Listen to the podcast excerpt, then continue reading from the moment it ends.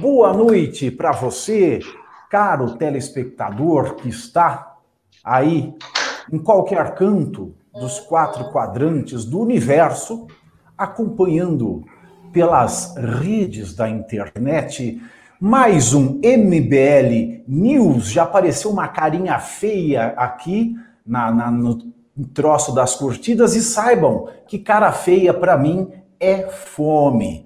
Então você vai se alimentar, seu descortês. Nem chegamos aqui já manda uma carinha feia. E hoje nós estamos aqui com duas figuras da filosofia, duas pessoas que, se nós tivéssemos um, um regime da República Ideal de Platão, seriam os nossos seriam, seriam os nossos tiranos, né? eles seriam os filósofos, filósofos reis, aqueles únicos que são capazes de olhar para o imaterial e captar o sentido do bem, da virtude, da verdade, do justo. Professor Ricardo Almeida, boa noite. Boa noite, boa noite. Israel Russo, boa noite. Boa noite, tal como Frederico II, o único rei filósofo que teve na história. E nós tivemos a chance, Pavinato, de escolher entre a Sim. guerra e a vergonha. Nós escolhemos a vergonha e por isso teremos a guerra. Nós, olha, não digo nem que no Brasil nós escolhemos a vergonha, eu acho que aqui nós escolhemos mesmo foi a porno chanchada. É, é, é, isso, porque então aí não dá, a guerra não vem, sabe? Fica aquele insosso, porque é porno chanchada, você não sabe se você tem vergonha, se você dá risada ou se você fica excitado.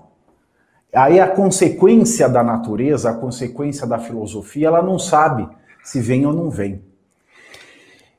E você que está em casa, eu peço alguns favores. Primeiro, dê o seu like isso é muito importante para ajudar no engajamento desta transmissão. Eu falo isso todas as vezes e parece que vocês não aprendem. Temos mais gente assistindo do que likes dado e dar like não custa nada. E como diria a velha máxima de o piano, se o conde deu, se o rei de Bagdá, se os negros do Sudão, por que que você não pode dar? Então dê o seu like aí e se for dar dislike, vira a mãozinha e dá um like também. Compartilhe este link com a vovó, com a vovô, com o titio, com a titia do Zap, com os inimigos se você não gosta da gente, mas é impossível não gostar de uma transmissão em que o professor Ricardo Almeida esteja. E, é claro, mande o seu Pimba. O Pimba é muito importante.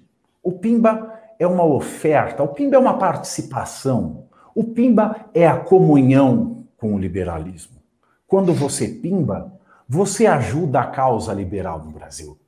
Quando você pimba, você ajuda este movimento a informar você das coisas que acontecem, a manter a sua militância em cada cidade do país, fiscalizando as câmaras municipais, fiscalizando as assembleias legislativas, fiscalizando o Congresso Nacional. Você ajuda a este movimento ir para frente e levar a boa nova da palavra liberal. Então, pimba. E se você quiser, tem outra opção também, que é o PicPay.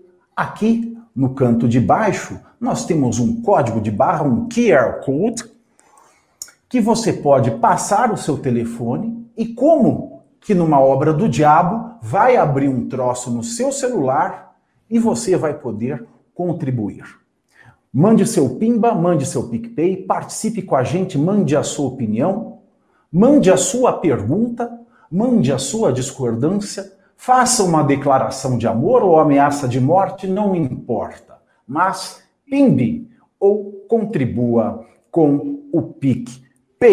Boa noite, meus queridos. Vamos começar com as notícias que abalaram as estruturas da República Brasileira nas últimas 24 horas. E por que 24 horas? Porque eu gosto de 24.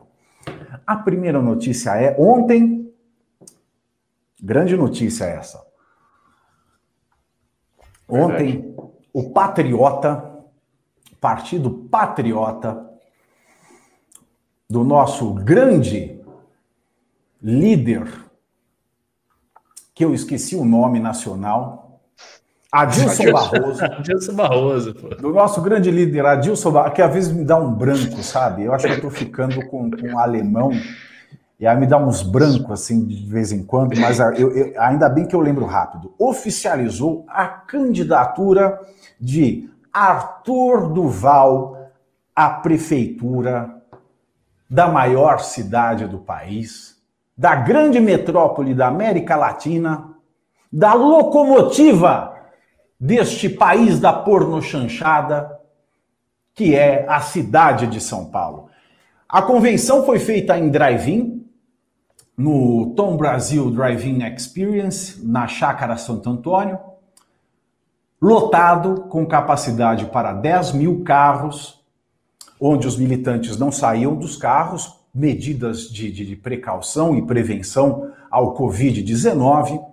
Foi um sucesso, lotado, buzinaço, e os militantes eles acompanhavam pelo rádio, uma estação de rádio, ali no drive-in, a confirmação da candidatura de Arthur Duval a prefeito de São Paulo e de Adelaide Oliveira a empresária Adelaide Oliveira, uma das pessoas que mais lutaram em todos os momentos que a democracia brasileira esteve em crise, seja nas diretas já e seja nas manifestações é, de 2015 e 2016, quando ela estava à frente do movimento Vem Pra Rua, Arthur Duval, prefeito, e Adelaide Vice, candidatura confirmada ontem no Driving Experience Tom Brasil, um sucesso de público, um sucesso é, é, de repercussão na mídia e onde o Arthur ele pôde falar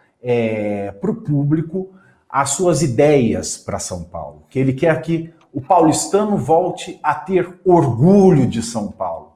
E onde ele lançou as ideias é, basilares né, da, da, da sua candidatura, que no final do mês começam, começa o período da propaganda eleitoral e ele já soltou ali na confirmação é, da convenção partidária as ideias principais, que é a escola 360, que é a pessoa no final de semana, por exemplo, ela não precisa pular o muro da escola, a escola vai estar aberta para as pessoas praticarem atividades físicas, para terem aulas de reforço e com merenda, é, com acompanhamento, além da escola 360, projetos polêmicos, como o fim dos radares em São Paulo e a substituição dos radares por lombadas.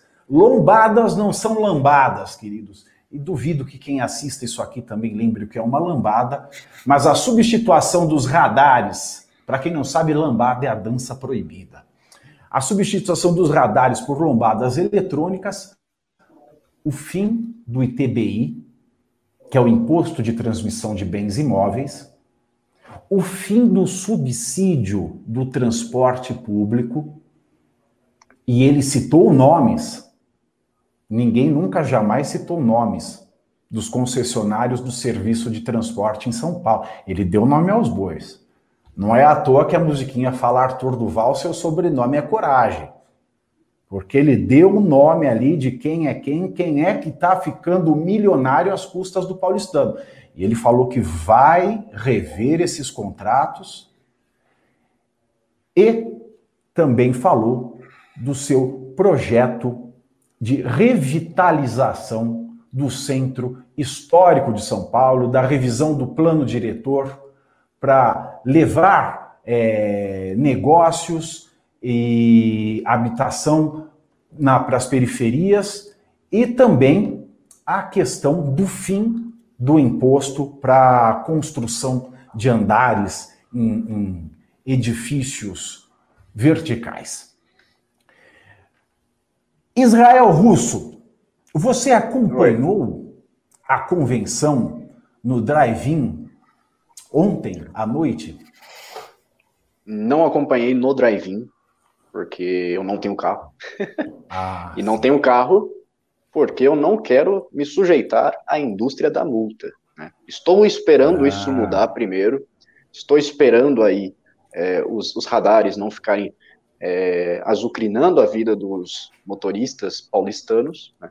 Como vocês sabem, eu sou mineiro, né? eu não sou paulista.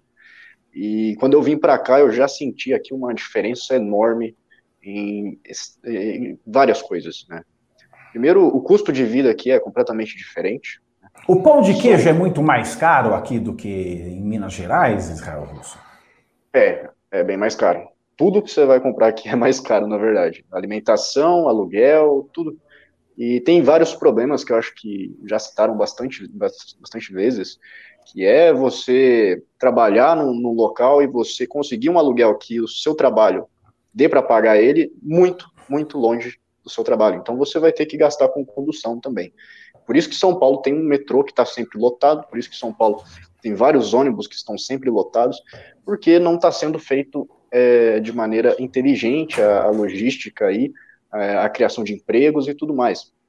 Então são vários, vários perrengues aí que eu vejo que o paulistano tem que enfrentar, e que isso não é uma realidade única exclusiva minha, do que eu vi, e sim da maioria dos paulistanos, que é uma, uma estrutura de, de impostos, de burocracias, de né, até os, os, cartórios e tudo mais, que acaba te levando para um, uma dificuldade de sobreviver aqui em São Paulo que você não acha em outros estados. E São Paulo, né, é a terra que muita gente quer ir, muita gente que fala, não, eu vou para São Paulo fazer dinheiro, depois eu, né, eu, vou, vou fazer minha vida melhor lá, lá eu tenho muito mais oportunidades, só que as oportunidades ficam cada vez mais distantes aqui em São Paulo, porque você tem que atravessar um mundo para você chegar na sua oportunidade e depois atravessar de novo para você chegar na sua localidade, na sua residência. Então, eu particularmente fico muito feliz com esse anúncio, com essa oficialização, porque é, eu espero que realmente essas coisas mudem, essas coisas é, elas deixem de, de existir, essas, esses empecilhos, né? porque o, o, é um entrave, é uma, uma, uma trava no, no próprio estado, na própria cidade de São Paulo, que não deixa, não deixa avançar. Era para ser um PIB até maior do que já é, é um dos maiores PIBs do Brasil, mas deveria ser maior, né? deveria ser muito maior, porque é, não tem uma gestão digna na Prefeitura de São Paulo hoje para a cidade de São Paulo, que é justamente a proposta que, que, que o Arthur vem trazendo, trazer uma, uma, uma gestão digna, digna da cidade de São Paulo, digna do, do, do potencial que São Paulo tem, de dominar a economia brasileira, de dominar as revoluções artísticas, as revoluções é, culturais, e que vai ficando para trás cada vez mais porque tem toda essa, essa má gestão de anos e anos aí que vem, vem achincalhando os paulistanos. Professor Ricardo Almeida, o Russo ele trouxe aqui um, um exemplo que eu acho muito válido, que eu lembro de um, de um caso concreto aqui que eu gostaria de discutir com o professor. Ele disse da questão da mobilidade. As pessoas que não conseguem morar perto do trabalho perdem muito tempo no trajeto. Isso é um drama da mobilidade humana, da mobilidade urbana. Tem gente que perde cinco, seis horas do dia, três horas para ir, três horas para voltar. E isso impacta na qualidade de vida da pessoa. Claro, ela não vai ter lazer, ela não vai ter tempo para estudar, ela vai perder muita oportunidade. Isso fere a dignidade de qualquer ser humano. Pegar um metrô lotado, quantas vezes eu já não peguei na saída para ir para o Largo São Francisco às seis horas da tarde, aquele metrô apinhado de gente, aquilo era um roça-roça. Tem gente que metrô gosta, é tem gente triste, que não né? gosta. Tem gente que se diverte, mas a maioria não se diverte nessa, nessa situação horrenda. E recentemente, quando os ônibus voltaram a circular nessa na questão da pandemia, logo no começo, eu lembro que o, o trabalho voltou em São Paulo, houve uma reabertura para trabalhar, mas o prefeito Bruno Covas ele limitou o número de pessoas dentro dos ônibus. Aí ele mandou o secretário embora porque os ônibus estavam lotados. É claro, o Bruno Covas nunca precisou andar de ônibus na vida. Ele não sabe o que é ficar na fila esperando o busão chegar e sabe Deus lá quando a próxima linha vai passar. Ele nunca precisou entrar num roça-roça do metrô. Muito embora Não, e eu assim, ele fosse uma gostar. básica para você, Pavinato, você está me descrevendo a história. Ele não sabia que o problema de superlotação dos ônibus não é porque as pessoas querem deixar o ônibus lotado, e sim porque elas precisam entrar nele? Exatamente. Porque, tipo, é, é uma coisa óbvia, né? Então, Talvez a solução para isso seja disponibilizar mais linhas de transporte, mais ônibus, e não limitar a quantidade de pessoas que vai entrar no ônibus. É, e, e não, não, ocorreu a ele, a equipe dele toda, essa solução, tanto quanto óbvia. E aí vai a minha pergunta, que vai, que, que você já, já tirou parte dela. Né? Bruno Covas é um cara assim que nunca trabalhou. Né? Ele sempre foi político, e sempre foi político porque carrega um sobrenome Covas. É, é aquela coisa dinástica da, da política brasileira que tem que acabar, mas que o Bolsonaro quer perpetuar aí. Esse negócio da dinastia. Os Sarneys, os Bolsonaros, os Covas, os, os lá do, do Pará, lá que eu esqueci. Magalhães, os Barbalhos. É, os Barbalhos, Magalhães. Tem montes, maias. A política brasileira é uma política de famílias.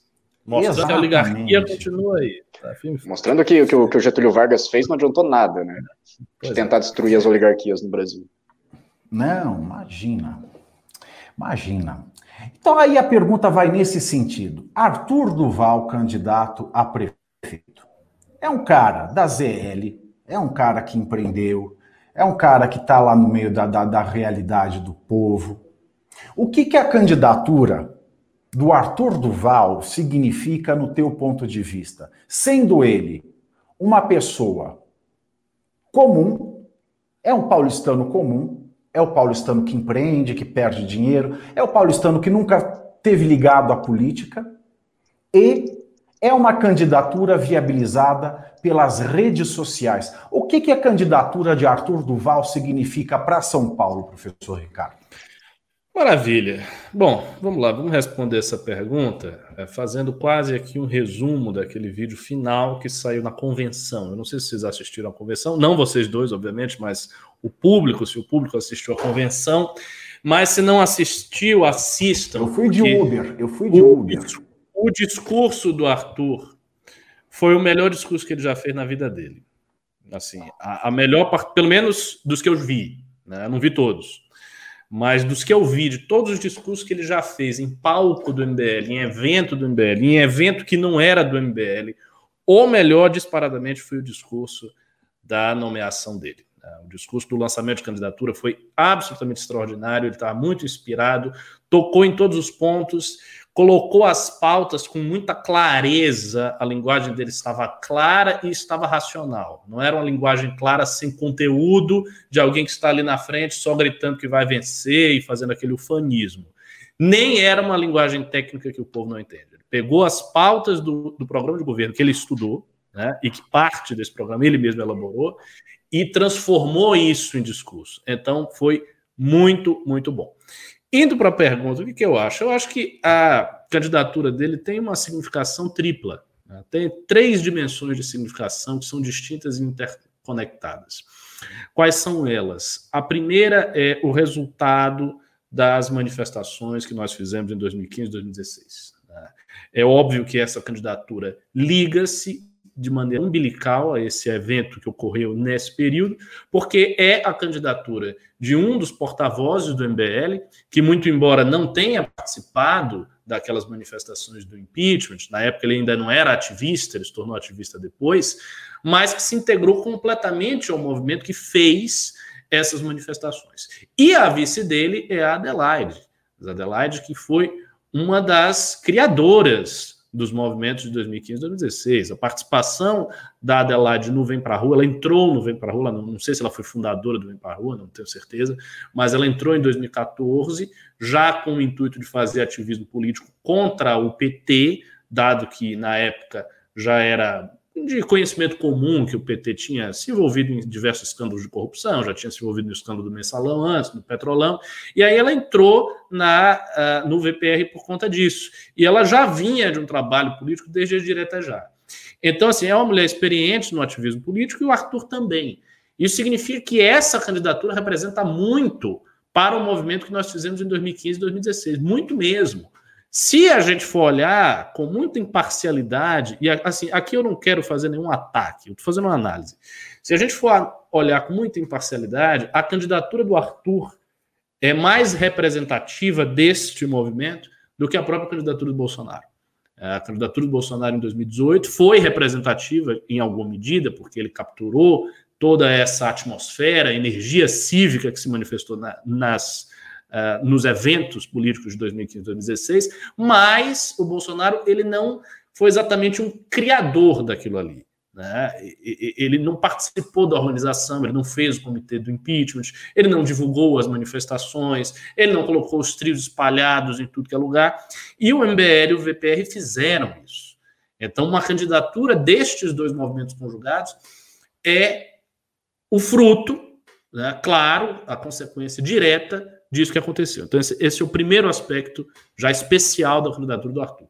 O segundo aspecto é que Uh, esse é um ensaio para que o MBL meça as suas forças e as suas próprias capacidades. Né? A gente nunca tem plena clareza sobre o que a gente pode fazer antes de fazer. Aliás, se você está me escutando aí, leve isso para a vida. Essa é dica de coach Ricardo, coach professor Cabum. Você não sabe com plena clareza o que você pode fazer antes de fazer. Você especula, imagina, supõe, acredita, mas saber mesmo você sabe na prática. Então, é importante para o MBL disputar uma candidatura majoritária. Por quê? Porque a gente aprende na candidatura majoritária, a gente aprende a fazer política diretamente. Por exemplo, o Partido Patriota hoje tem como presidente municipal o Renato Batista. Quando é que o Renato Batista foi presidente municipal do partido antes? Nunca. É a primeira experiência dele. Então ele está aprendendo, ele está fazendo e aprendendo no processo de fazer. Então tudo aquilo que é atribuição de um presidente municipal de partido, tudo que é atribuição de figuras chaves na campanha, o MBL está avocando para si, está pegando e está fazendo, portanto, está aprendendo a fazer uma campanha majoritária. Então, esse é o outro aspecto, que é o aspecto do amadurecimento intrínseco interno do movimento. E o terceiro aspecto é aquele que o Pavinato destacou, é a qualidade que o Arthur tem de ser um homem comum, né? Ele é um homem comum, ele não vem de família de político, ele se elegeu deputado estadual em São Paulo por conta do ativismo nas redes sociais, ou seja, não precisou de um passado político, de dinheiro no bolso ou de nenhum outro atributo. Foi simplesmente expressão da possibilidade de fazer política barata e renovar quadros através disso aqui. Né? Foi essa a eleição dele. E ele partir para uma eleição com as mesmas características é revolucionário.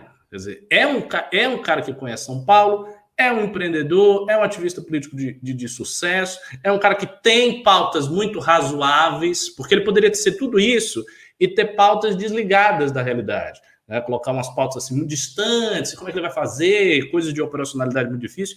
As pautas dele não, as pautas dele são bastante realistas. Algumas eu acho um pouco audaciosas, como por exemplo essa de quebrar a máfia dos transportes em São Paulo. É, é difícil, isso aí, é, isso aí é um desafio maior.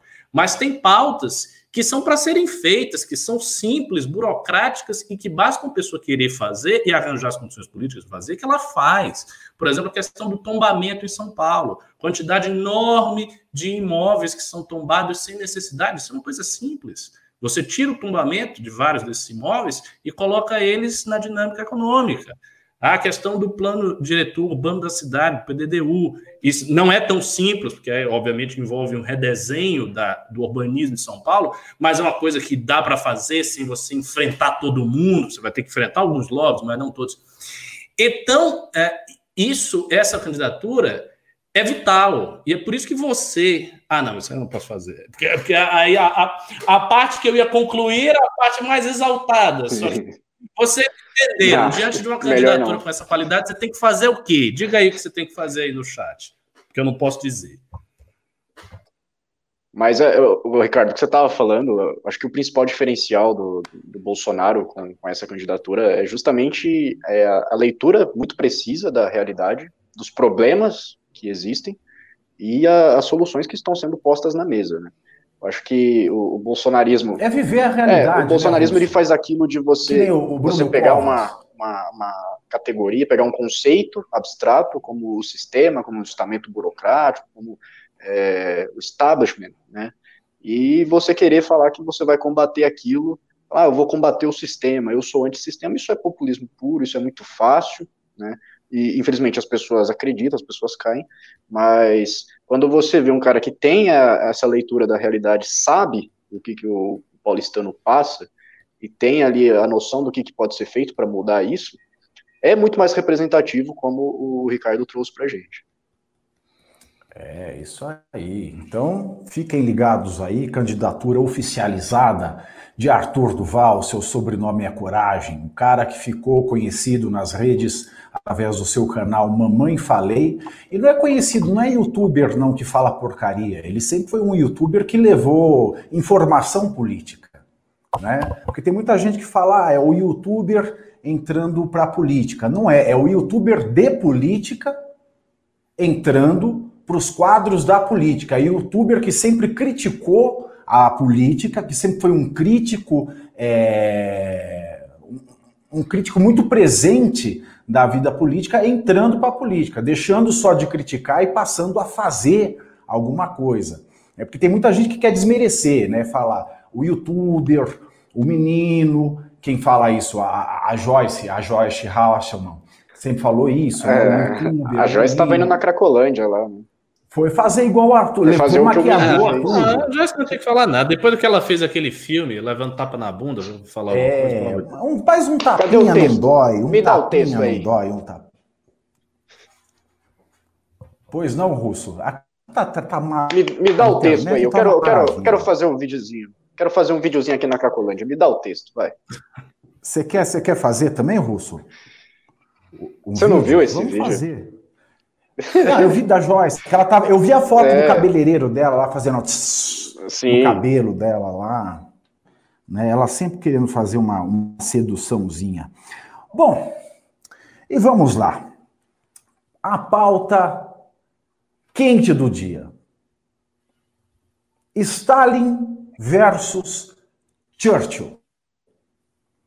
Caetano Veloso foi dar uma entrevista e Caetano Veloso já tinha falado desse, desse, deste rapazote antes em oportunidades anteriores. É que agora que a, que a, que a cobra torceu o rabo, mas ele já tinha elogiado aqui um, um pernambucano, eu não sei se ele é professor de história ou filósofo, chamado Jones Manuel.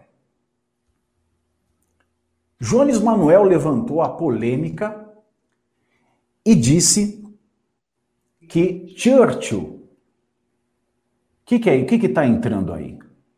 Isso é aí. Tweet. Eu defendo a ditadura revolucionária do proletariado, tal qual Marx, Engels e Lenin. Matar pessoas em uma revolução já tem uma vírgula errada aí, é uma contingência que acontece. Os bolcheviques não venceram o exército branco com flores. Essa abordagem personalista de Stalin é ceder ao liberalismo. Então, Caetano Veloso levanta mais uma vez este rapaz ao debate da filosofia e da política no país Guga, Guga Chakra, ele se revolta. Aí a coisa perde o controle, todo mundo começa a falar, aí entra a Sinara, aí entra Vera Magalhães, aí todo mundo entra para discutir isso aí, porque Stalin pode ser louvado, já que Churchill é louvado, os dois mataram do mesmo jeito. Stalin é o seguinte: o cara já mistura Lenin com Stalin naquele post, né? O Exército Branco foi vencido quando? Né? Durante a Revolução, 1916, 17, ali é. tal, mata. Aí depois acabou, não tinha mais opositor, filho. Acabou, filhinho. Foi até 1990 quase. O que, que você faz com os outros 83 anos? Que não tinha mais oposição. Por que, que continuou matando? né? 83 anos de, sem parar, né? E Churchill, aí coloca um Churchill. Churchill era um colonialista. O colonialismo matou muita gente. Mahatma Gandhi não era é, marxista. etc. e tal. Eu vou começar com o professor Ricardo Almeida e já mandando a pergunta para falar dessa, dessa bagunça conceitual que o povo vai fazendo, né? Como é que é você ler um fato de um determinado tempo histórico, como é o caso de Churchill, e Churchill não ficou no poder da Inglaterra 83 anos, né, para se comparar à União Soviética, mas como é que você faz a leitura de Churchill, que foi ali anos 30 e anos 40, e se somar os dois mandatos dele não dá 20 anos, com o pensamento de 2020, com o pensamento de 100 anos depois. Como é que se dá esse processo de fritura das pessoas que ajudaram a construir a civilização ocidental para que eles possam ressuscitar e validar fascínoras como Joseph Stalin. Nós estamos, por acaso, nesse período em que se louva a pós-verdade, caminhando para uma nova Idade Média, quebrando tudo que nós temos de valor na nossa civilização. A pergunta ela é muito, ela é muito complexa, eu compreendo, mas professor Ricardo gostaria de ouvi-lo. Para mim, assim, vai ser um prazer se me permitirem falar meia hora. Posso ficar falando pode falar, aqui? Pode falar 20 minutos. 20 Não, minutos. 20, 20 minutos é um tempo bastante razoável. Então vamos lá. É, eu vi essa polêmica, né? Estava acompanhando. Ó, professor Ricardo tweets. vai falar 20 minutos. Vocês aproveitem aí para dar like. E durmam. De vagabundo, porque tem pouco like aqui. E os pimbinha também, né? Pergunta aí umas coisas pimbinha, aí. mirrado. Vai ter uma aula de filosofia aqui agora.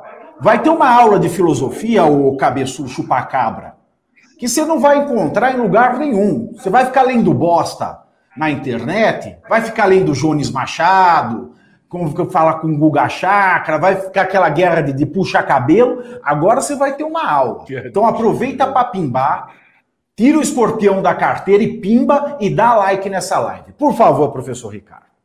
Então, pronto. Então. Assim, a minha própria opinião sobre esse assunto ela é um pouco complicada e por isso que eu tenho que falar com calma e fazer todas as distinções para não ser mal compreendido. Então, vamos lá. É, o ponto ali da discussão é, era o seguinte: né? não era simplesmente a avaliação uh, do regime stalinista e do que foi o totalitarismo na União Soviética.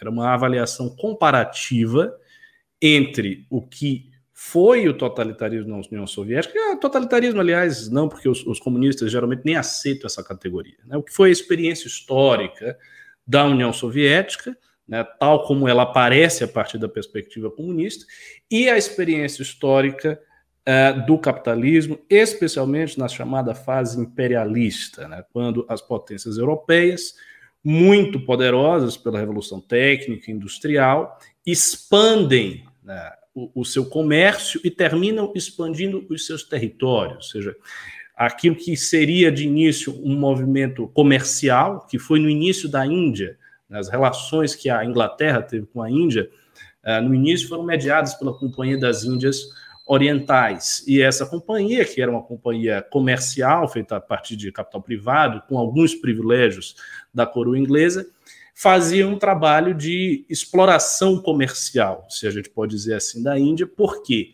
Porque era um comércio uh, em que todas as condições mais favoráveis possíveis para a colônia eram impostas através de múltiplos aliciamentos né, da elite indiana, e disso a situação evoluiu para um colonialismo aberto, que aconteceu na França também, com a Alemanha, até com a Itália, e por aí vai. Então, houve efetivamente um período histórico colonial. E desse período histórico resultaram milhões de mortes, atrocidades sem conta, né? E, e, e todos esses fatos eles são reais. Né? Isso, isso, não é mentira. E, e a questão, para mim, ela tem uma inflexão até mais interessante, porque eu sou muçulmano. E muitas dessas colônias eram colônias de população majoritariamente islâmica. Ou, quando não era majoritariamente islâmico, eram, é, é, eram colônias em que o governo anterior à colonização era muçulmano. Veja o caso da Índia. Né? Quando o governo britânico ele se impõe na Índia, ele se impõe por sobre um califado mogol que já estava em decadência. Então, era um governo islâmico que estava em decadência, que já tinha perdido terras e que vem a colonização por cima e se impõe uh, uma outra regra do jogo, um outro governo ali. E nesse processo, assim, o, o papel né, do Partido Conservador e o papel dos liberais foi múltiplo. Né? Havia liberais que condenaram esse processo, havia liberais que o defenderam. É, muitas das decisões coloniais britânicas eram tomadas por políticos que eram do Partido Conservador. Então, por exemplo, o próprio Balfour, né, um dos, dos, políticos mais importantes no colonialismo inglês, ele era do Partido Conservador. Né, e o Churchill também, e, e por aí vai. Então, este fato, ele existe. Dito isso, a gente tem que começar a fazer as devidas distinções. E aí a coisa fica um pouco mais complicada para os comunistas. Porque o que é que é, é, acontece quando eles vão expondo as suas ideias? Eles é, simplesmente fazem pouco caso de evidências que contrariam algum ponto. Então, por exemplo, quando eles falam de Mises, eles dizem, ora, mas Mises apoiou o fascismo. O que, que, eles querem dizer com isso? Quando eles citam esse apoio, eles estão se referindo a quê?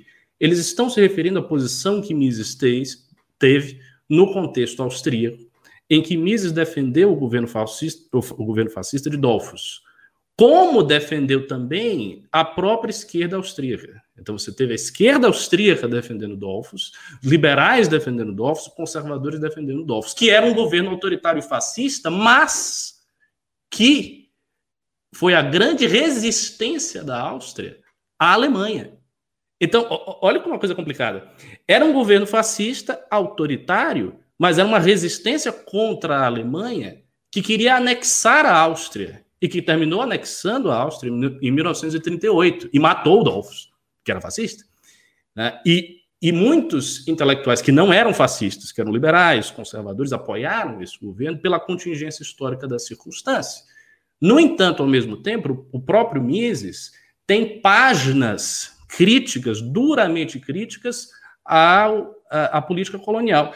Eu, inclusive, me lembrei de uma, de uma passagem, então eu vou ler aqui para vocês, vocês verem como é que é a coisa aqui. Olha só.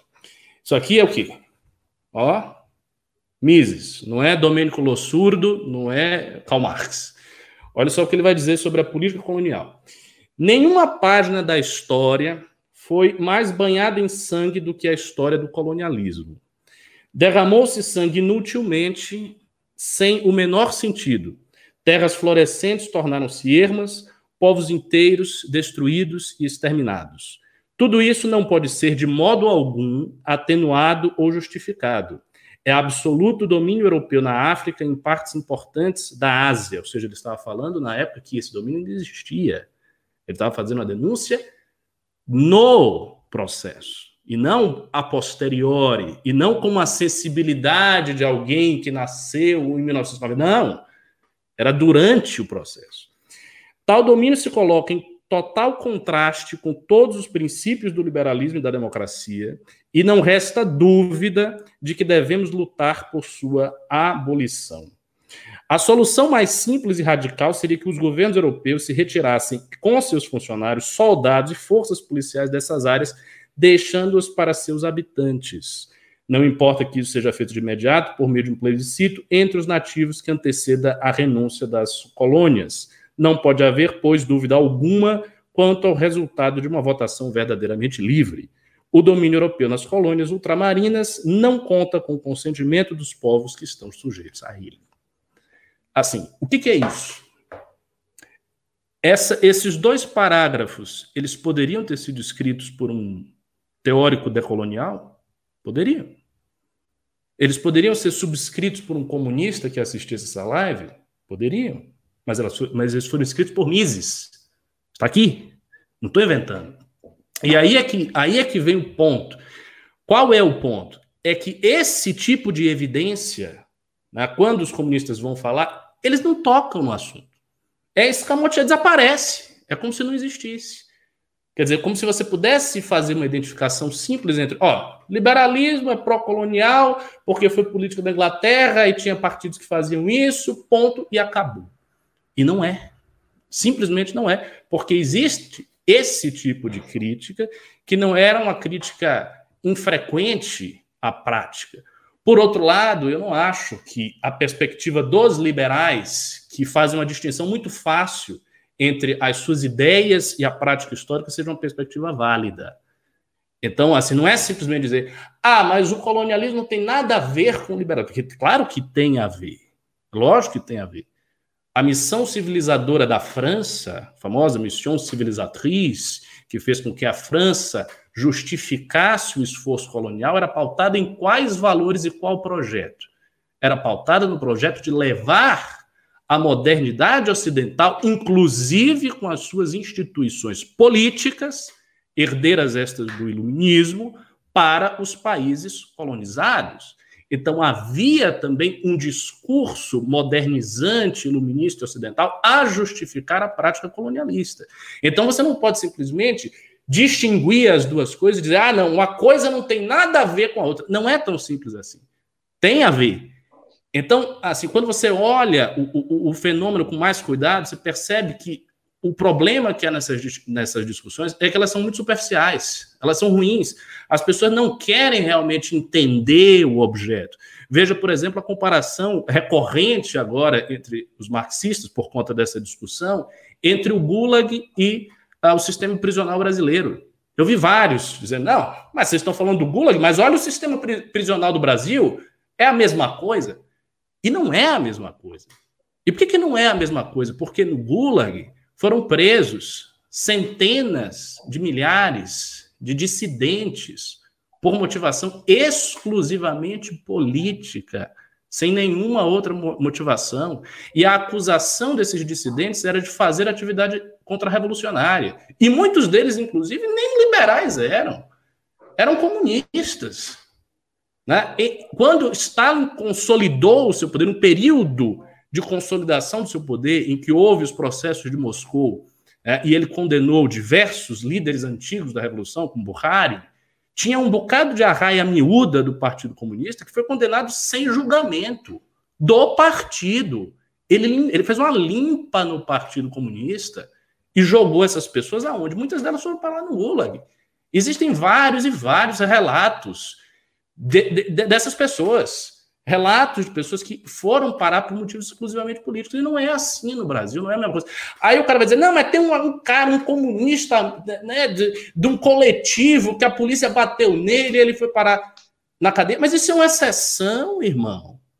Tanto é uma exceção que esses caras todos estão aí. Eles estão presos, por acaso? Eles estão tweetando da cadeia? Né? Eles, estão, eles vão ser fuzilados amanhã? Não vão. E por que, que eles não vão?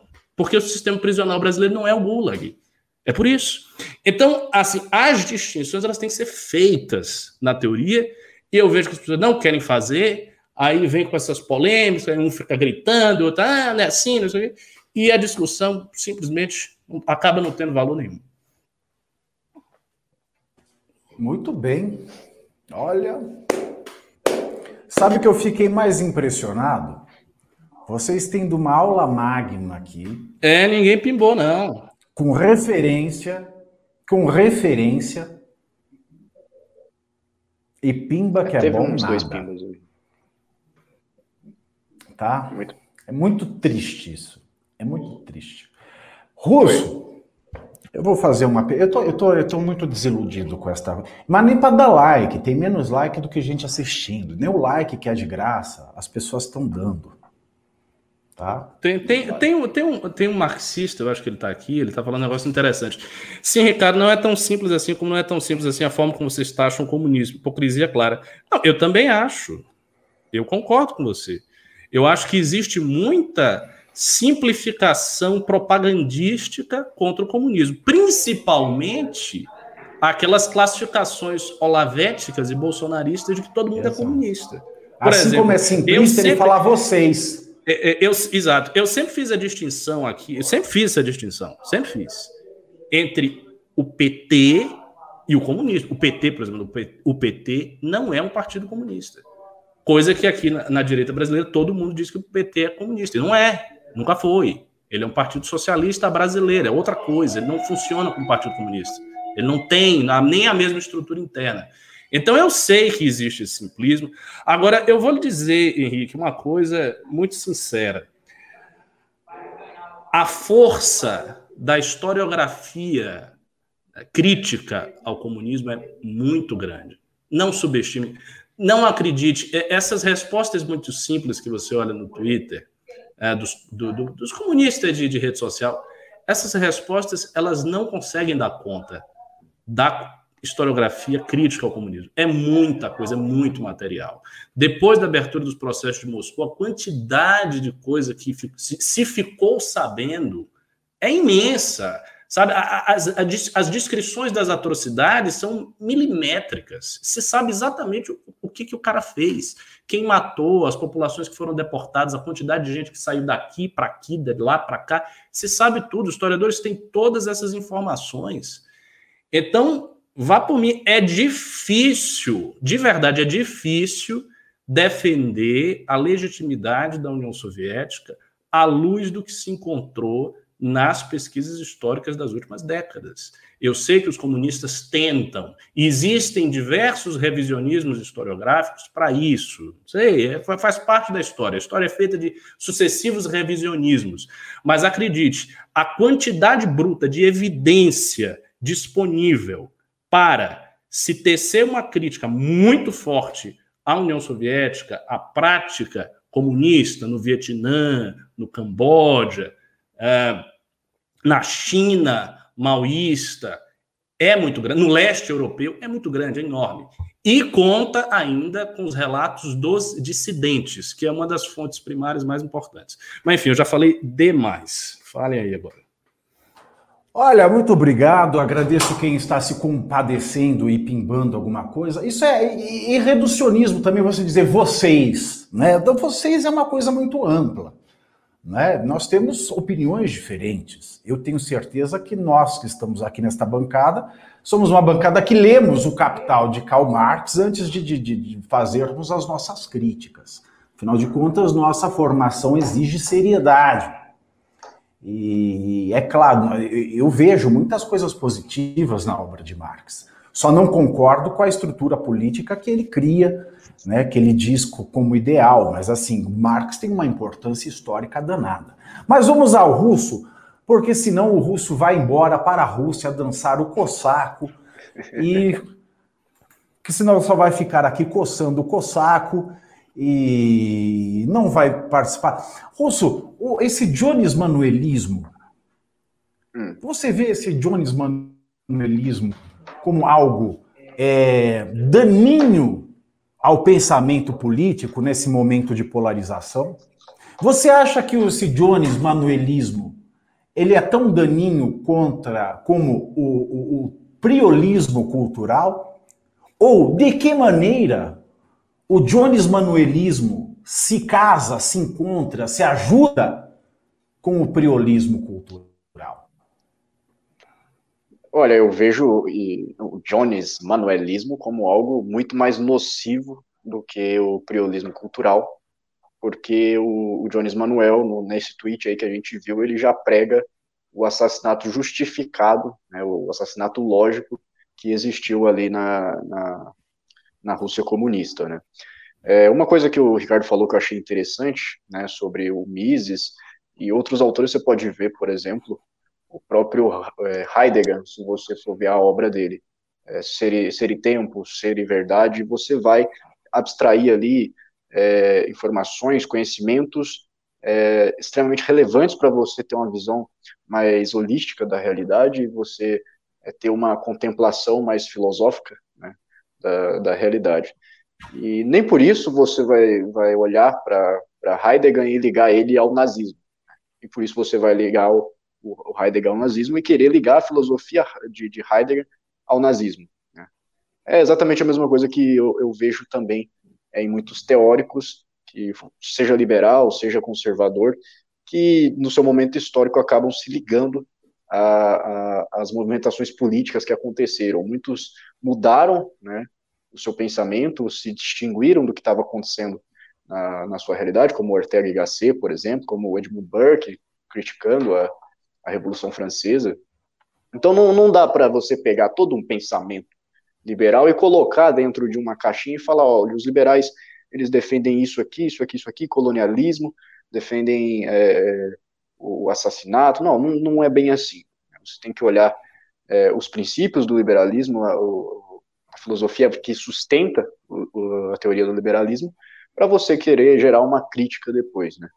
E aí o problema principal que eu vejo nessa disputa é porque ele é tão nocivo quanto é, é, é falso, né? Ele é tão nocivo quanto falso porque ele coloca ali o liberalismo em xeque, né?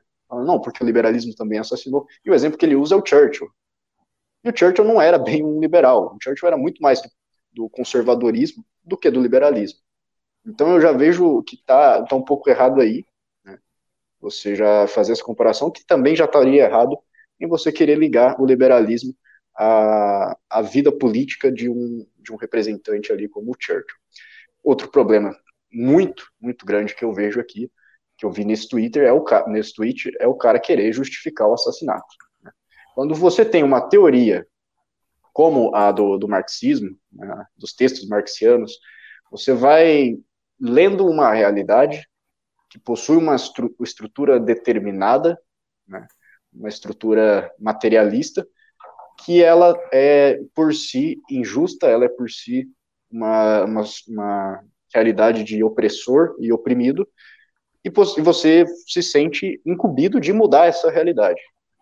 Esse tipo de pensamento ele é sempre um, um, um pensamento é, meio paralisador. Você meio que prende as pessoas a isso e fala, olha, existe essa estrutura e você está dentro dela. A única coisa que você pode fazer para mudar ela é uma, uma atitude muito mais radical, é uma atitude que tenha um, um, impacto forte, um impacto real na sociedade, que mude as estruturas da sociedade.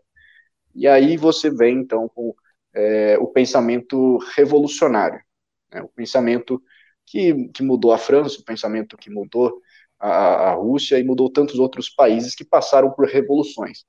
E o grande problema da revolução, o problema que eu vejo na, na revolução, é justamente você colocar toda essa estrutura acima da realidade, acima, da própria do, acima do próprio valor do ser humano, próprio valor da, das vidas individuais.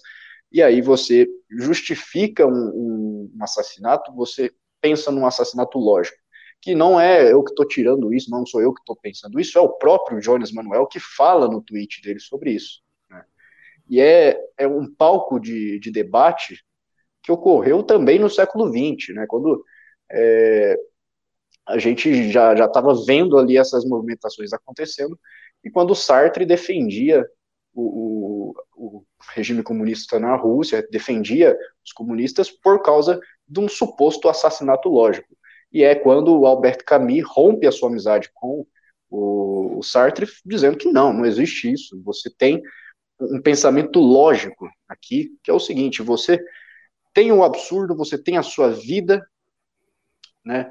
E o absurdo, a revolução, é, a, a, mudança da estrutura, ela que te dá motivação para agir, ela que te dá motivação para fazer alguma coisa. Essa sua ação, motivada por esse princípio, não pode cercear esse próprio princípio.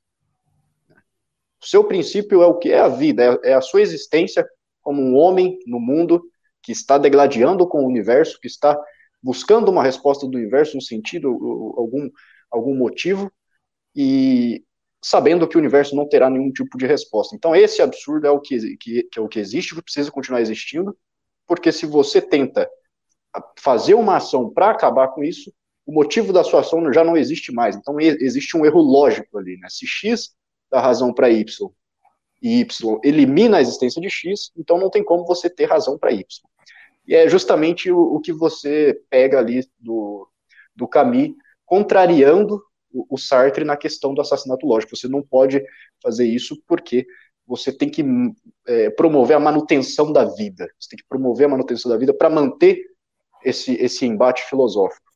E outra coisa que eu vejo muito semelhante também para justificar isso, que é um pouco mais deontológico, né, que é de Kant, que você tem o valor intrínseco de cada vida, pelo pressuposto dessa vida ela ter uma razão, ela ter uma, uma, uma estrutura que possibilita ela a respeitar, a seguir as leis morais. Essa estrutura é o que gera, então, o valor único e intrínseco a cada vida, um valor que não pode ser quantificado, um valor que não pode ser suprimido. E quando você vai para teorias marxistas, teorias, não só marxistas, teorias revolucionárias, né? teorias revolucionárias, esse tipo de, de, de valor, que é, deveria ser intrínseco e inalienável, ele é deixado de lado.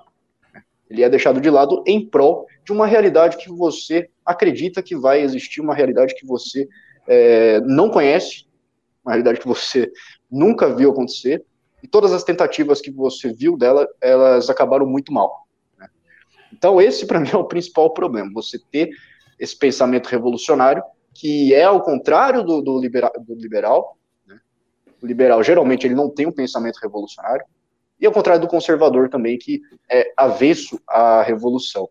E isso, é, no Brasil, é muito importante a gente ter esse tipo de visão, porque nós temos uma estrutura é, burocrática, nós temos uma estrutura nós temos uma estrutura burocrática aqui no Brasil. Agora eu vou, pegar no, seu, eu vou pegar no seu pé aí, Russo. Calma aí, calma aí, calma aí. É o seguinte, só, só, ah, diga. Só finalizar aqui. Nós temos toda essa estrutura e também o cara que vai idealizando isso, que vai pensando em toda essa toda essa dificuldade que a gente tem para fazer qualquer tipo de mudança aqui no Brasil, ele vai direto também para o pensamento revolucionário, que é um erro.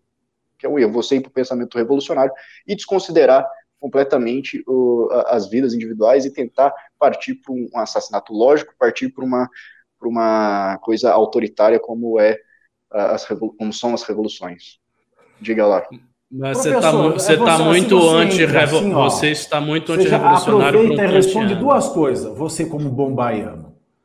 O Caetano não sabe que o liberal olhado, olhando um revolucionário, ele é o avesso do avesso, do avesso, do avesso. Ou Caetano Veloso, ao elogiar Jones Manuel, está com a cabeça em lua de São Jorge. Não, ó, ó, o, Caetano, é, é, o Caetano é um grande artista e um curioso, né? O Caetano é um homem curioso. Então, ele percorre várias ideias. E o trecho da entrevista que eu vi o próprio Jones Manuel compartilhar do Caetano é o seguinte: ele diz que ele, o Caetano, né, que ele chegou a um, a um momento da reflexão política dele, a perceber os problemas que o totalitarismo trazia para a vida humana e para a liberdade, e que ele aprendeu muito com o filósofo Rui Fausto e tal. Só que lhe incomodava o fato dele ser mulato, né? E dele resultar, portanto, de um processo de exploração colonial, porque a descoberta do Brasil foi um, processo de exploração colonial também, no início da modernidade, evidentemente, muito antes da, do neocolonialismo, e, e de enxergar, de acabar tendo que enxergar a realidade política a partir da perspectiva desse branco europeu liberal. Então ele encontrou uma espécie de saída teórica no Lossurdo e no Jones Manuel mostrando que a história do capitalismo é uma história sangrenta e por aí vai. É a curiosidade dele. Eu, sinceramente, eu não acho que o, o, o rapaz, o Jones Manuel, é ruim. Das coisas que eu li dele, pouquíssimas, não, não acompanhei tanto. Não achei tão ruim, eu acho que ele, ele é um cara cuidadoso, ele é rigoroso com os conceitos dele, ele estuda os livros dele, ele tem um trabalho e tal. E esse, esse negócio é importante para pressionar a direita liberal a se redefinir e a buscar explicações mais apuradas da sua própria história. Não vinha com essa distinção ingênua. Ah, não, isso não é liberalismo, não. Vamos seguir aqui. Stalin matou não sei quantos milhões. Isso é muito simplista. Não, não é bem por aí. A coisa é muito mais complicada. Então, você ter um adversário radical de fora apontando o dedo e pressionando é algo positivo. Esse aspecto crítico do marxismo é sempre positivo. E ainda tem um outro desdobramento estratégico que também é positivo, que é o seguinte: os liberais de esquerda no Brasil, ou seja, a esquerda liberal, quase toda ela se pronunciou contra o comunismo, contra o comunista. Né? Eles apontaram o stalinismo lá no rapaz, é, eles criticaram o tweet do, do, do Jones Manuel e tiveram que defender a democracia.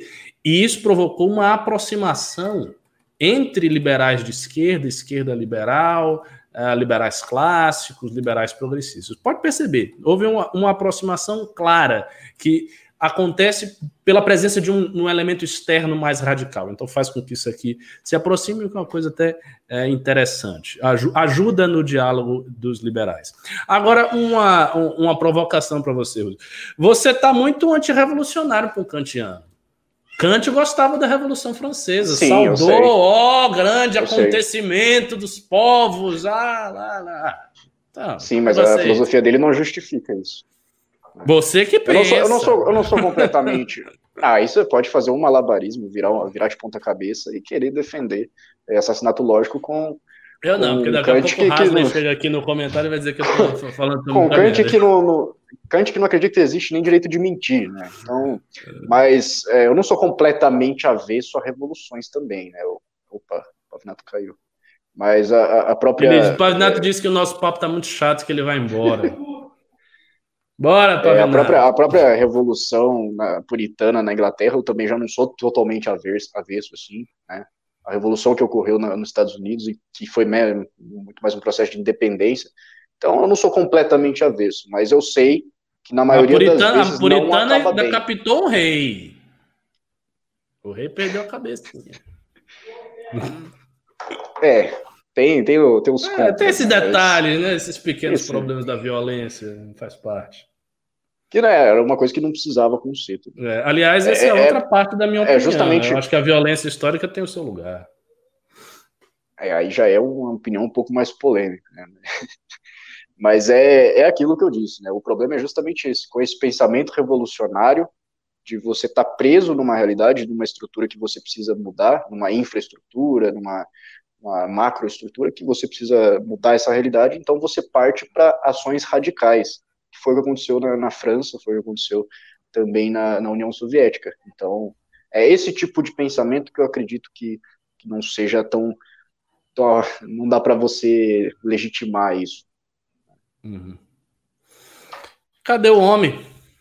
Pavinato foi-se embora. Bom, tem pouquíssimos pimbas. Eu já vou, eu, eu vou ler os pimbas aqui, então. Você quer ler os pimbas? Tem. É, depois tem segue mais na, pauta, na, na pauta. É. Ah, tem mais pauta, mas você quer ler a pauta? Eu acho melhor ler o pimba. Às vezes o pessoal se anima a pimbar mais. Você lê tá aí? Pobre. Leio, leio, leio. Uh, Rafael Afonso, do 20 reais. Amigos, o que vocês acham do absurdo. Aí, já chegou mais um pimba, tá vendo? Amigos, o que vocês acham do absurdo que são os serviços de cartório no Brasil? Recentemente me senti assaltado pelo valor dos emolumentos cobrados no registro de imóveis por um serviço que é completamente supérfluo atualmente. É, eu acho que o cartório é um enclave de maior burocratização desnecessária do Brasil. Assim, uma burocratização desnecessária que todo mundo sabe que é desnecessária há muito tempo que só serve para travancar a vida do cidadão, e eles criam mil meios de não fazer você chegar onde você quer chegar. Né? E, é, além disso, ainda é um negócio altamente lucrativo para quem é dono do cartório. O trabalho deles é isso. No Brasil. É, é, deles é isso, te pedir... Criar taxas. Eu, eu, fico revoltado ainda porque o cara do, do cartório, o computador, o, o, que ele estuda não tem uma base teórica, não tem uma, sabe, uma filosofia, alguma coisa ali. O cara estuda é números, é números, simplesmente números para dificultar a sua vida. É. Olha só, olha só. Kim Kataguiri quer tirar a burocracia dos Correios. Tá vendo que vocês têm que apoiar o MBL e os, e os políticos do MBL? Vamos lá. Uh, Kim... Não, já foi. Draxis32 deu 5 reais. Hoje tem aula do PAV no Academia MBL? Tem. Tem, né? Tem aula tem. regular. Uh, Kleber Bernardo do 2 euros. Boa noite e obrigado pela aula. Valeu, pessoal. Loli Garcia do 10 reais. Essas lives são verdadeiras aulas. Me sinto honrado em poder participar. Muito obrigado. A gente que se sente honrado com o seu Pimba, continue aí doando, que isso aí é vital para o nosso funcionamento. Tiago Cardoso do 50 reais, boa. Toma meu pimba. Rafael Esperati do 5 dólares canadenses. Valeu, Rafael, muito obrigado. Henrique Tomilheiro do 5 reais. Pimbar Porco e Tolísio, quero juntar para a Academia MBL. É. Membro aqui tem desconto lá ou como É. Rita Bertin do 20 reais. Fiquem felizes. Ricardo Farnock. Você quer ler o resto? Não, ah. eu perdi, caiu tudo aqui, perdi o chat. Ricardo Farnock do 5 reais. Deu um problema no sininho, um alerta de live, tem que colocar no Insta, Stories, Facebook, Twitter, Fleet. Confiar só no YouTube para entrar é complicado. É, pois é. Rubens Dourado, parabéns, professores, magnífica aula, professor Ricardo, excelente sempre, professor Pavinato. Valeu. Sim. Fabrício Machado, do 20 reais. Diego Silva Mendes, do 20 reais. Muito bom, sempre apenas com o MBL. Não consigo entrar no app Academia MBL. Eu já reinstalei, não consegui entrar. Está rodando normalmente para vocês? Não. Para mim, não está. No, no meu celular não, não roda. Sério? Sim, não roda. No, no meu tá funcionando. O meu, o meu tá não, não, não, não, não, não, não. Aí, eu, aí o que eu faço? Eu boto no computador. Pode ser uma solução para você, Diego. Assista as aulas no computador. Eu acho até melhor assistir no computador do que no celular. A pessoa fica com a cara maior e tal. Uh, Maurício Elias, do 10 reais. Valeu, obrigado, Maurício, nome do profeta. Max Roberto Oliveira Silva, do 10 reais. Pimbinha para ajudar, ajuda muito. Se fosse um pimbaço, ajudava mais ainda. Né? Próximo tema. Mas é assim, querido. Pouco com Deus é muito e muito sem Deus é nada. Obrigado. Nossa, isso aí. Já dizia André... minha avó. André Taver, as vozes são sempre as pessoas mais sábias da família. André Taver, dos cinco reais. Qual o impacto para a esquerda a tentativa de relativizar as mortes geradas pelo comunismo pelos comunistas brasileiros? Para a esquerda como um todo, o que eu acho é o seguinte: é, eu acho que com a crise, essa grande crise da ordem social liberal pós Segunda Guerra Mundial, né, e é óbvio que está acontecendo uma crise, está tá claro, todas as notícias políticas que envolvem populistas e neopopulistas ascendendo ao poder, as críticas cada vez mais duras à democracia, o que está acontecendo agora nos Estados Unidos, né, essa emergência de fúria, de justiçamento racial numa sociedade segregacionista desde muito tempo. Então, tudo, tudo isso aponta para uma situação de crise nessa ordem social liberal que foi construída após a Segunda Guerra Mundial e que tinha determinados pilares. Essa ordem tem os seus pilares. Né? Um dos pilares dessa ordem é a própria União Europeia, né? a ideia de uma Europa continental que se unisse de algum modo e, através disso, reduzisse as hostilidades bélicas da Europa que acabaram provocando a Primeira Guerra Mundial, a Segunda Guerra Mundial. Né? Então, isso é um dos pilares, isso está em crise. O papel dos Estados Unidos como guardião da segurança no mundo, que acabou se firmando com a redução da força militar da Europa, portanto, criou-se um vácuo de poder militar ocidental, e esse vácuo foi preenchido pelos Estados Unidos. Isso também está em crise. Vide o sentido da política externa do Trump é um sentido muito mais contracionista. Embora ele não consiga fazer isso, ele quer fazer isso, porque os Estados Unidos têm problemas econômicos, inclusive, de manutenção dessas bases todas aí espalhadas no mundo. Então, isso está em crise. A noção da, de democracia também está em crise. Então, está tudo em crise, irmão. É, é isso que está acontecendo. E aí, nessa situação, qual é a, o efeito? Qual é o efeito disso? O efeito é que os discursos mais extremos, né? e eu vou fazer extremos entre aspas, os discursos não liberais, sendo mais preciso desse jeito, os discursos não liberais, antiliberais, pela direita e pela esquerda, eles vão aparecendo mais, inclusive o próprio comunismo. Então há aqui no Brasil, claramente, está havendo uma, uma fase boa para os comunistas. Eles estão cheios de influências. Eu acompanho alguns tem uma, uma Ruivinha, a Laura, tem o próprio Jones, é, essa menina do, do Tese Jones. Eu vejo alguns, não vejo muito tá material. Tá brincadeira. Eu não vejo muito material que eu tenho um, um pouco de preguiça e tenho outras coisas para fazer, mas eu acompanho. Então eu tenho uma ideia vaga de como é a mentalidade desse pessoal. E são pessoas que têm seguidores. Né? Tem perfis de, de 40 mil seguidores, 50 mil seguidores, 100 mil seguidores, 90 mil, vários. Né? E são seguidores brasileiros. Ou seja, eu estou falando de muitos comunistas que estão aí no Brasil e que acham que essas ideias são corretas. Então, então perceba, há um avançar né, da, da, dos discursos antiliberais dentro da esquerda e dentro da direita. Isso vai acontecer. Agora, tem aquilo que eu falei, que é a desvantagem de uma postura demasiado forte e demasiado sectária. Qual é essa desvantagem? É a desvantagem que o bolsonarismo pegou e está pegando. Qual é a desvantagem? A desvantagem é que quando você entra numa crítica muito agressiva, então, por exemplo, como esse pessoal está dizendo, ah, liberal de esquerda, ah, não quer saber, é tudo pró-liberal. Quando vem com essa crítica muito forte, os caras eles refluem da posição política deles. Eles acabam se aproximando da direita, mesmo que não queiram. Então isso acontece. E para mim isso é coisa positiva. Então, no fim das contas, o saldo, o saldo é até bom. Se você olhar com cuidado, o saldo é até bom. Discutir é sempre bom, né? O problema é que a gente tem um monte de.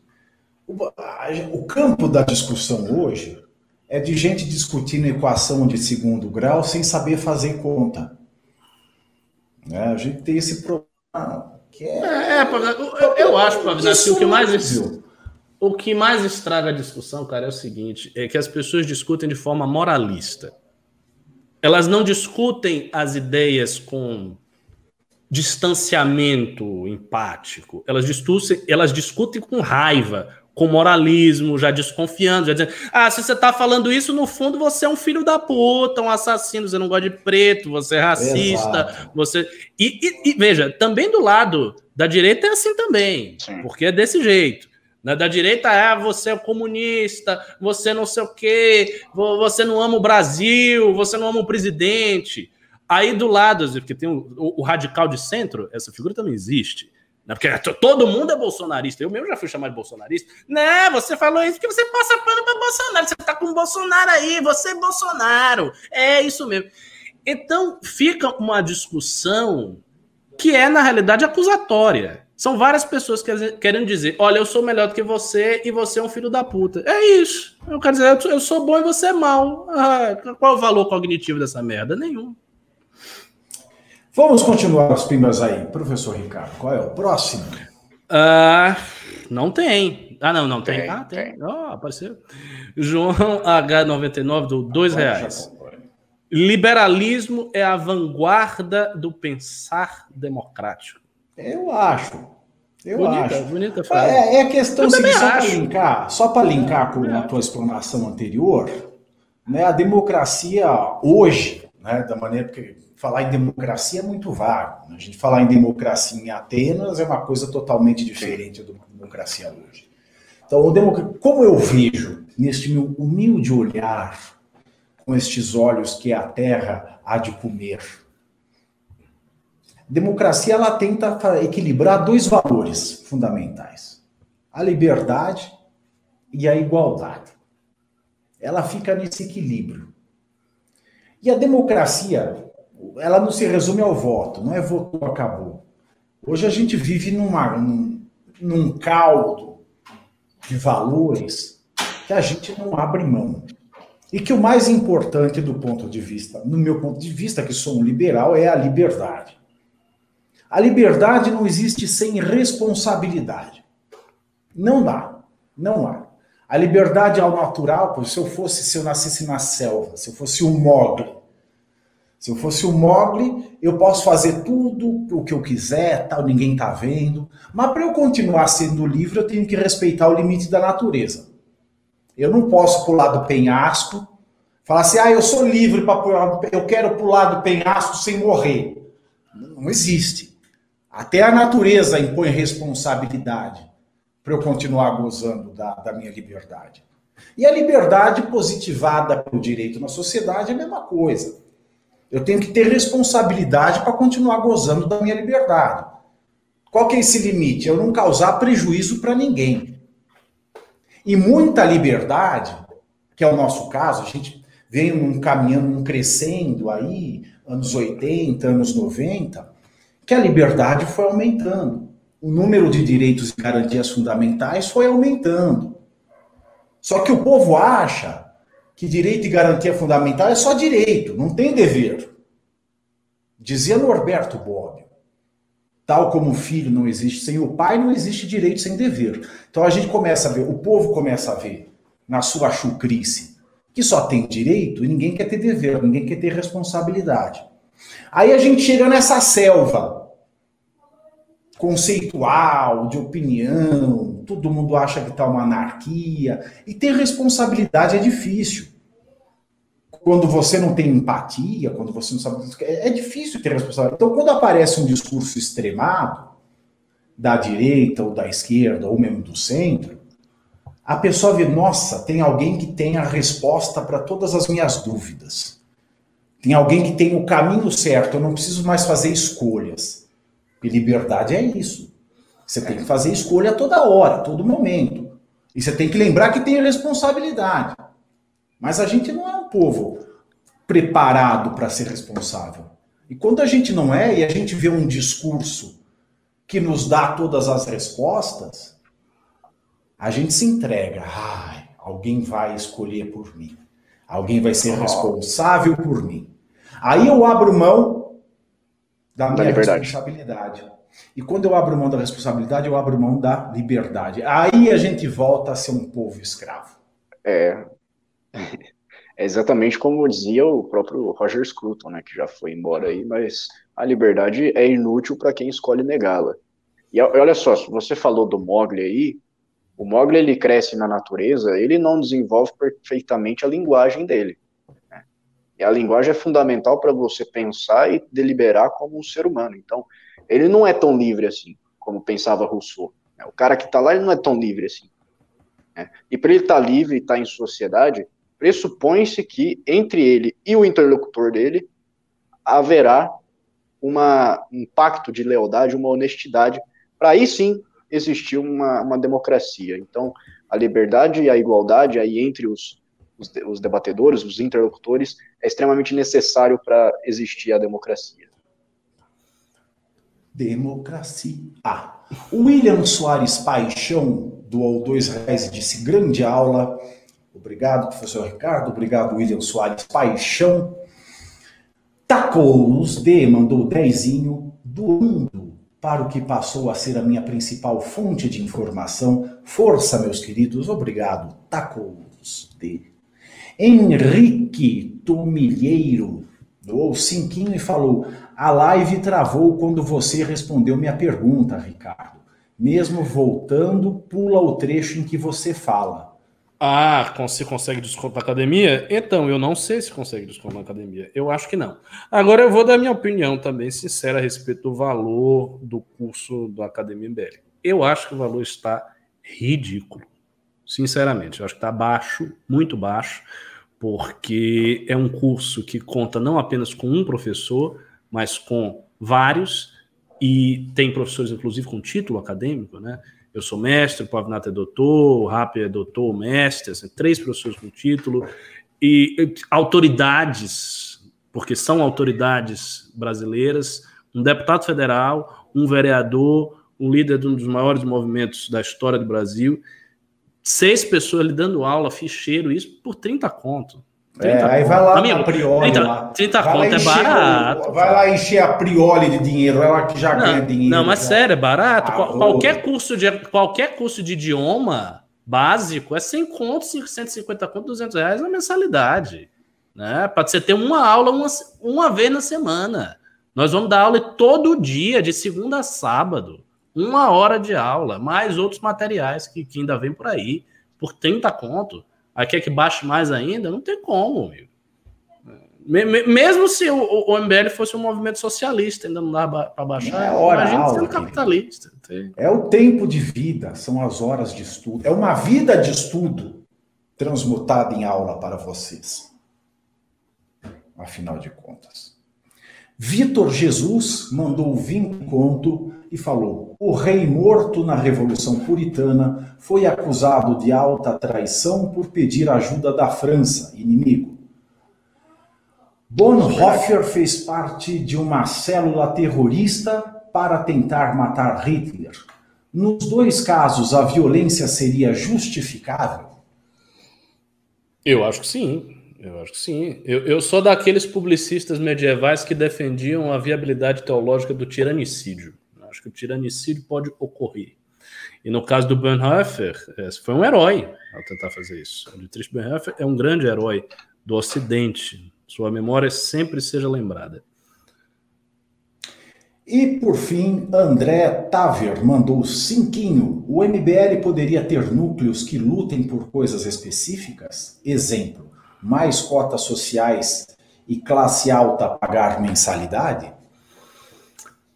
Eu, eu acho que núcleo, minha, minha opinião, não sei se os demais concordam, eu acho que núcleo, núcleo não é bom, porque especifica demais, pulveriza demais a ação política do MBL. Se a gente for criar núcleos específicos para cada pauta, vai ser um transtorno para administrar, é muito específico. O que eu acho que dá para fazer é o seguinte: é preparar certos núcleos para enfrentarem determinadas pautas. Ou seja, ter porta-vozes no núcleo lá do Rio Grande do Sul que saibam discutir a questão da mulher, cotas, etc, etc, etc, etc, etc, e que tenham uma pauta relacionada a essas questões, que não precisa, obviamente, ter o mesmo conteúdo das reivindicações de esquerda, ou seja, pode ser um conteúdo diverso das reivindicações da esquerda, pautado pelos nossos valores.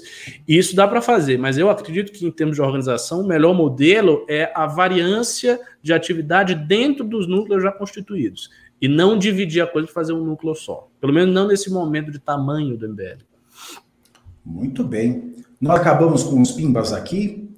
Eu acho que sim. Eu quero só passar rapidamente o último tema, você pode pimbar enquanto nós falamos. Vou ser muito sucinto aqui, porque nós temos aula daqui a pouco. Dallagnol recebeu uma censura do Conselho Nacional do Ministério Público. Quem deu a decisão foi o professor Otávio Luiz Rodrigues Júnior. Ele havia Existia um processo administrativo contra o Dallagnol, vocês lembram.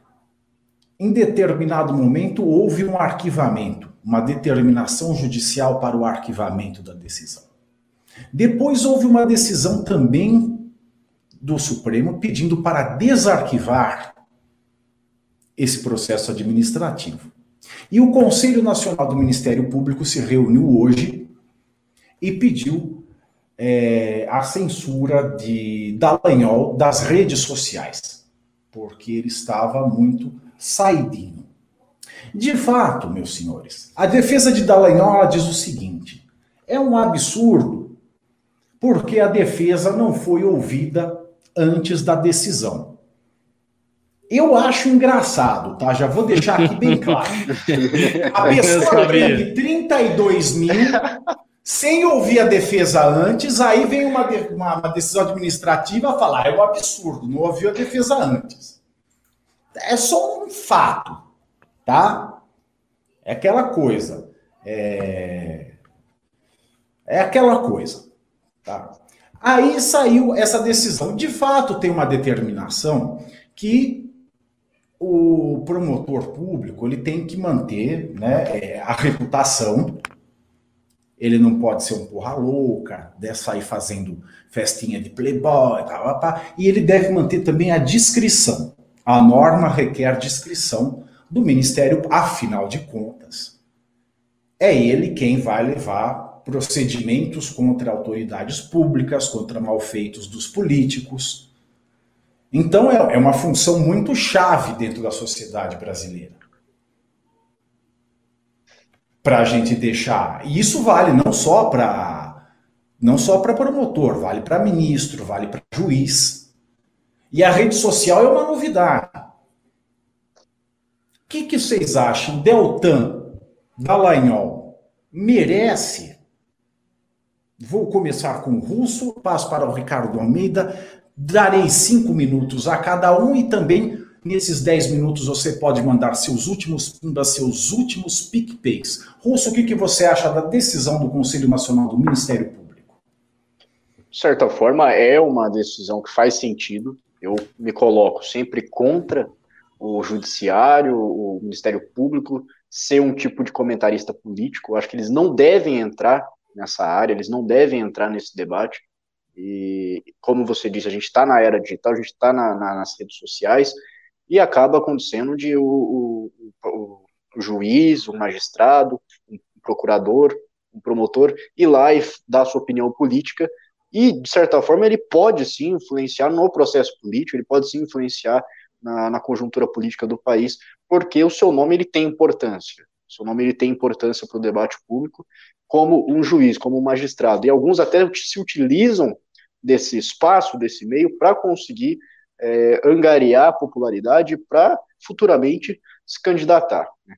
Não acho que, não, não, não, não, penso se isso é o caso do, do Deltan ou não. A questão é a seguinte: essa decisão para o Deltan, eu, baseado nesse pensamento, acredito que ela faz sentido. Só que é o seguinte: o Celso de Mello mandou suspender esse julgamento. E quem foi lá e falou: não, não vai suspender, não, isso aí vai acontecer, foi o Gilmar Mendes. O Gilmar Mendes, que é um ministro que estava comentando atividade política, atividade do, do, do, Ministério da Saúde, estava chamando o militar de genocida. Era o, era o, o comentarista político. Inclusive, na, época, na época, a gente criticou isso. A gente falou: não, você é um juiz, você é um ministro do Supremo. E você não é um comentarista político. Comentarista político somos nós aqui. Né? Então, por que, que o Gilmar Mendes, que ele mesmo vai lá e tira a suspensão do julgamento, ele pode fazer um comentário político e o Deltan não. Então, esse tipo de, de, de punição, de, de, de, censura aí, deveria acontecer com o Gilmar Mendes. Por que, que ele está acima? Por que, que não, não chega nele isso aí? Esse é o meu problema. Né?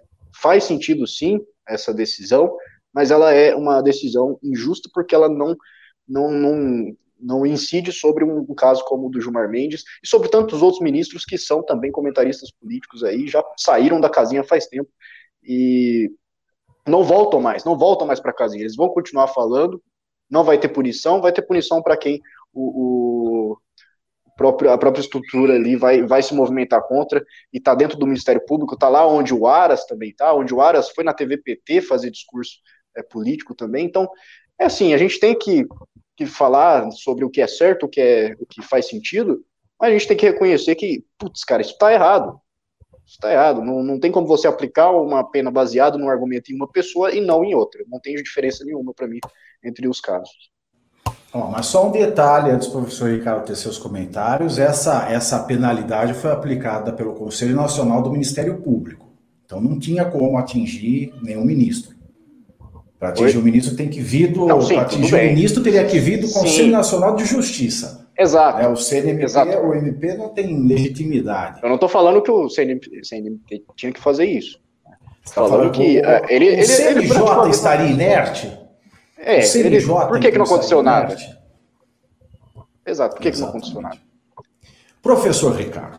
É, eu, eu acho o seguinte: a cada momento que passa, torna-se mais verdadeiro o diagnóstico marxista sobre a fatuidade formal das leis liberais. É claro que, como generalização, esse diagnóstico é injusto, mas se aplica muito bem à nossa situação presente no Brasil. As leis estão aí, mas o que, elas significam? Sabe? O caso, o, o Russo acabou de resumir o caso. Ele disse: olha, usaram critérios diferentes para avaliar o comentarismo político do Deltan e o comentarismo político do, do, do Gilmar. E o Pavinato também resumiu o caso por outro ângulo. A Lava Jato usou os mesmos critérios que estão sendo usados contra você. Então, na prática, são várias, várias janelas de contradição, vários ângulos de contradição em que as leis entram, entram em contradição umas com as outras. Não as leis em si, abstratamente, elas não estão entrando em contradição. O que entra em contradição são as decisões.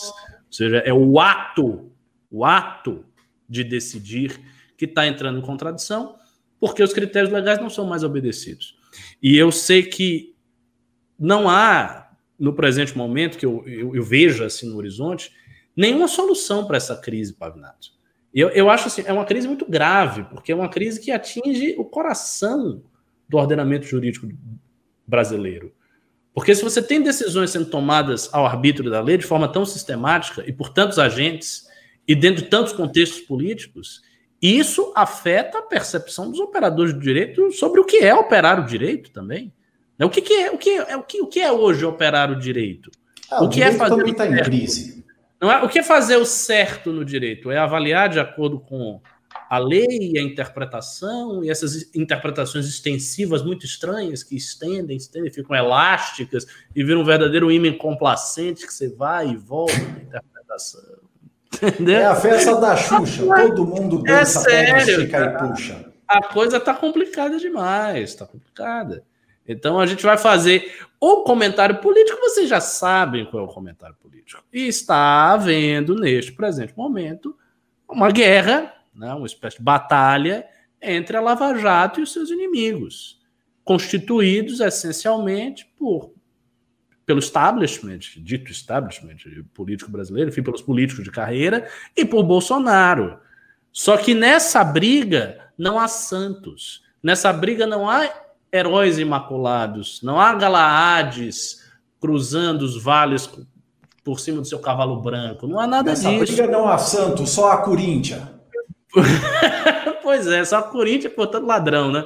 Portanto, bandido. Não, sem, sem querer sacanear os, os corintianos. Mas sério, não há, não, não está havendo critério. Então, eu acho que isso vai continuar até o momento que surja uma nova presidência da República, alguém seja eleito e que mude a estrutura política do Brasil. Vai ter que, veja, para o ordenamento jurídico brasileiro voltar a ser tratado como um dado objetivo e para essa sanha politiqueira de todos os lados acabar no direito, vai ter que surgir um rearranjo político geral da nação.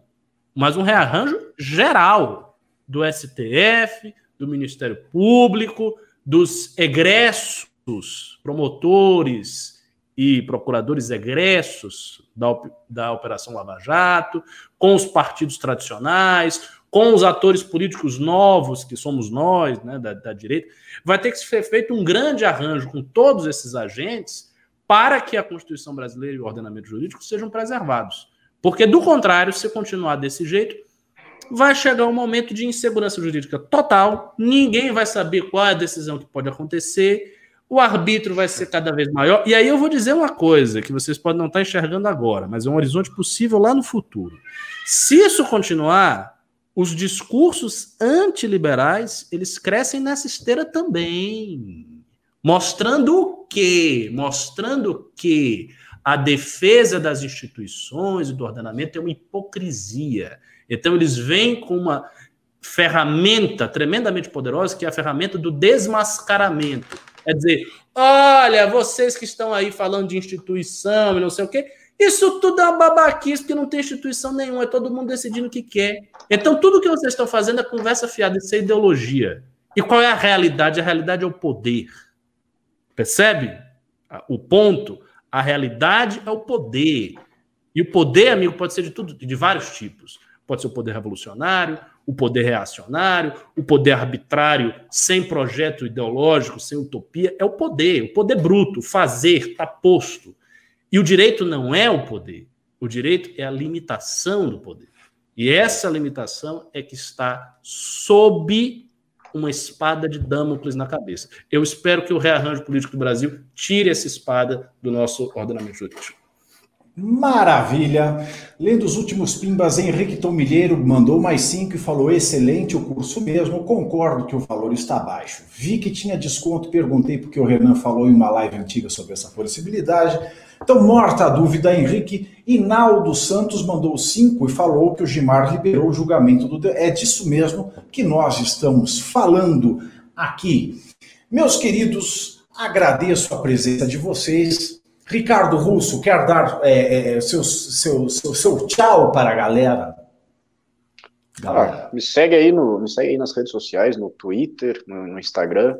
É, você quiser ter um entendimento maior aqui sobre o que a gente está fazendo, ter mais base do liberalismo, leia Direito, Legislação e Liberdade de Hayek, de democracia, para você entender também que ele apresenta a demarquia, para a gente é, ter um debate muito mais qualificado aqui no Brasil.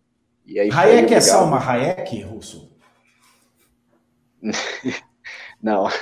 Friedrich Hayek. Ah, eu só conheço a Salma Hayek. Professor Ricardo Almeida.